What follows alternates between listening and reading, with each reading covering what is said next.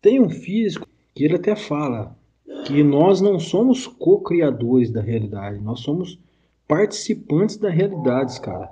E física quântica ela não é bem quisto justamente por causa disso, cara, porque a física quântica, no seu sentido literal, ela vai falar para o ser humano que tudo aquilo que nós acreditamos ser verdade, na verdade é uma fantasia, é uma imaginação, cara.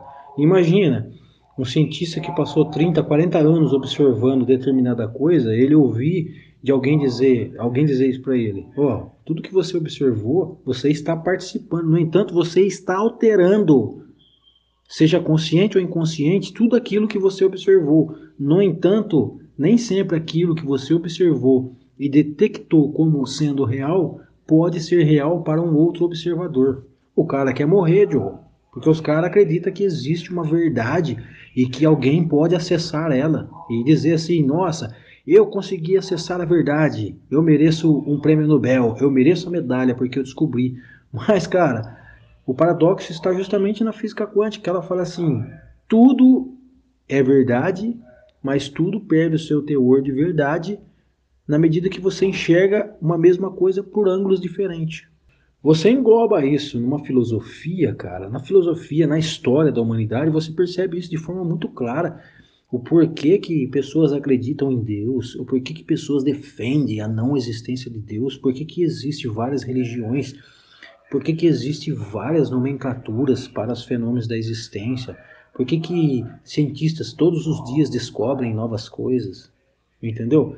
E você começa a perceber que as coisas nunca se encaixam porque cada um de nós estamos interpretando a realidade segundo as nossas próprias crenças, cara, e segundo as nossas próprias experiências. O que tange é que eu quero me valer da minha experiência e fazer com que você acredite na minha experiência como sendo uma verdade maior e melhor do que a tua. Só que na verdade a física quântica diz que não, porque nós somos participantes da realidade. A realidade ela se processa diante dos nossos olhos e nós só entendemos a realidade fazendo o bom uso da mente. Pessoas que fazem o mau uso da mente, ela interpreta a realidade de forma totalmente distorcida. Pessoas que fazem o bom uso da mente, ela interpreta a realidade de forma mais concisa, entendeu? Agora, aqueles que não usam a mente e começam a entender o processo de maneira mais profunda, eles começam a perceber que a realidade não se explica. A gente começa a cair num conceito mais budista, taoísta, né? A gente começa automaticamente a cair nesse, nesse preceito que a gente precisa se livrar de todos os nossos preceitos, as nossas ideias, as nossas crenças, para a gente compreender como a vida realmente funciona. Que a partir do momento que eu abri a minha boca para tentar explicar alguma coisa sobre a realidade, eu estou caindo nesse paradoxo de explicar a realidade a partir de um ponto finito. E é impossível você explicar algo infinito a partir de um ponto finito. Você quer ver um lance do buraco negro, cara? É, alguém fala, você acredita que existe um buraco negro? Eu falo, tudo depende do seu ponto de vista e da sua crença. Se você acredita que ele existe, obviamente ele irá existir. Agora, se você não acredita, ele não vai existir. Tudo isso é um paradoxo. Agora vem cá, é, você percebe que a teoria do buraco negro ela é literalmente uma imaginação, porque vem cá, a própria ciência ela acaba se contradizendo em alguns quesitos. Ah, foi é, foi percebido um buraco negro em, em tal local do, do, do, espaço sideral. Mas como foi percebido? Ah, através do fenômeno. Por quê?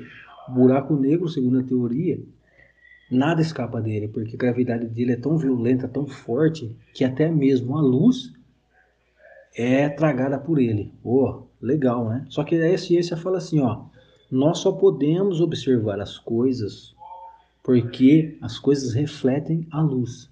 E aí vem a grande questão: como que eu posso diagnosticar algo que não reflete luz? Se não reflete luz, como eu posso ter certeza que essa coisa que não reflete luz, ela realmente está lá? Se eu não posso enxergar? Nem se eu colocar um aparelho lá, eu não vou conseguir enxergar, porque aquilo não reflete luz. Compreende?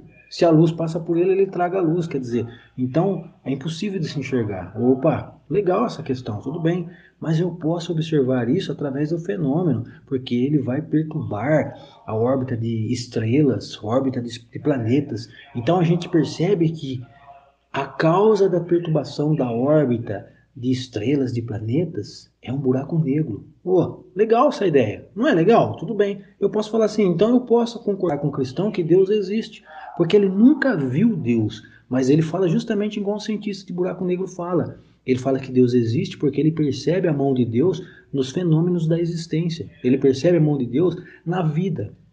Ele percebe a mão de Deus é, na rotação dos planetas. Ele percebe a mão de Deus nas estrelas, entendeu? Então não cai nesse mesmo paradoxo. Né? Eu consigo diagnosticar um buraco negro porque eu não enxergo ele, mas eu percebo ele através dos fenômenos estelares, através dos fenômenos orbitais. Então eu posso dizer também, Deus existe. Eu não consigo enxergar Deus, só que eu posso dizer que ele existe através dos fenômenos. Então você vê que são duas coisas que, primeiramente, nasce sem tirar nem pôr na imaginação do homem. E o grande paradoxo é esse. Se você dá ênfase naquilo que você acredita, mais aquilo vai se tornando real. O plano das ideias de Platão diz isso. Você imagina uma coisa primeiro, e aí você começa a imaginar tanto essa coisa que você começa a ser motivado para trabalhar, para fazer com que essa coisa se concretize no mundo físico. E quanto mais vida você dá para ele, mais você consegue trazer do plano das ideias para o plano físico. E é isso que um cientista faz.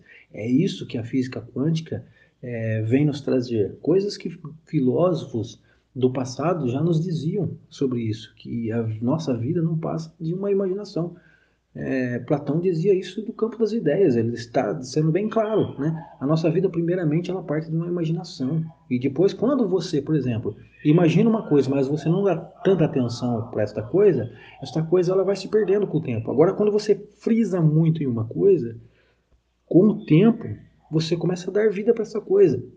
Entendeu? E, e dá para a gente explicar isso de forma muito simples. Por exemplo, você tem um sonho de conhecer Tóquio. O sonho de conhecer Tóquio não nasceu primeiramente no campo da sua ideia. Você imaginou estar andando nas ruas de Tóquio, sei lá, tomar um, tomar um café ou uma bebida exótica num restaurante do centro de Tóquio, de Tóquio. Então você vai imaginando essas coisas. Só que você vai dando tanta ênfase nessas coisas que isso começa a te motivar ao quê? Poxa, acho que eu vou fazer umas economias, quem sabe daqui dois, três anos eu não faço uma viagem para lá. Pô, legal, tá no campo do imaginário. Aí você percebe que surgiu uma promoção numa companhia de viagem que eles vão fazer lá um tour de oito dias para Tóquio. E aí você percebe essa oportunidade de realizar o seu sonho, realizar o sonho do que daquilo que já está no plano da ideia, entendeu? Já está previamente querendo tomar um teor de realidade. E aí, cara, daqui dois, três, quatro anos, você está justamente pisando é, em solo japonês. E aí você fala, puta, eu realizei meu sonho, porque aquilo que eu imaginei há 3, 4 anos atrás, agora está é, se transformando em realidade. Então, o plano das tudo começa, né? A realização começa no metafísico, nas ideias. E quanto mais a gente dá ênfase nisso, isso se transforma num teor físico. Agora, lá atrás, você pensa em ir para Tóquio, mas você fala, puxa, tá muito caro, não vira, não vou ter tempo e tal, e você desiste disso ele acaba não concretizando. Então, a realidade é dessa forma em todos os sentidos.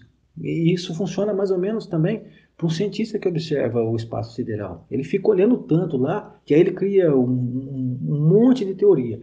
Não, é porque tem que existir um buraco negro. E ele fica lá 30 anos, cara, observando, até que, pum, aparece um buraco negro no céu. O cara fala: Nossa, eu não falei para vocês, eu, tô, eu, eu, eu, eu, tinha isso por intuição, eu falei para vocês que existe. Aí todo mundo quer vê, mas ninguém encontra. Só ele consegue entender a teoria que ele cria. Aí ele tenta fazer isso em fórmulas matemáticas, ele tenta explicar. Outros cientistas ficam anos e anos batendo cabeça para tentar entender a teoria que o cara criou, porque o cara enxergou aquilo que ele mesmo criou e que outros cientistas não conseguem enxergar. Eles tentam entender, entendeu? Então depois isso aí vira é, se estende a currículos escolares. E aí daqui 5, 6, aqui 10 anos, isso cai em provas. Né? E aí vai cair em provas do Enem. Daqui a pouco, cara, todo mundo acredita nessa teoria como sendo a verdade mais próximo da realidade possível. Quando, na grande verdade, quando você vai fazer um, um, um, histórico disso tudo, da onde surgiu essa ideia, você vai ver que, primeiramente, o buraco negro partiu da ideia de alguém que imaginou um buraco negro. Né? Assim como Deus. Alguém imaginou que Deus existia, que Deus estava sentado no trono e que Jesus Cristo era o único Filho de Deus, e a partir daí criou-se toda a história, criou muitas mazelas sociais, também beneficiou muita gente, e hoje, cara, dificilmente você consegue dizer que isso simplesmente é uma fantasia, porque tomou um, um teor tão crível no plano físico que é difícil você dizer para a pessoa que isso não passa de um sonho. Matrix. Quem quiser entender o que eu estou falando, assista a trilogia Matrix, que lá está muito bem explicado tudo isso.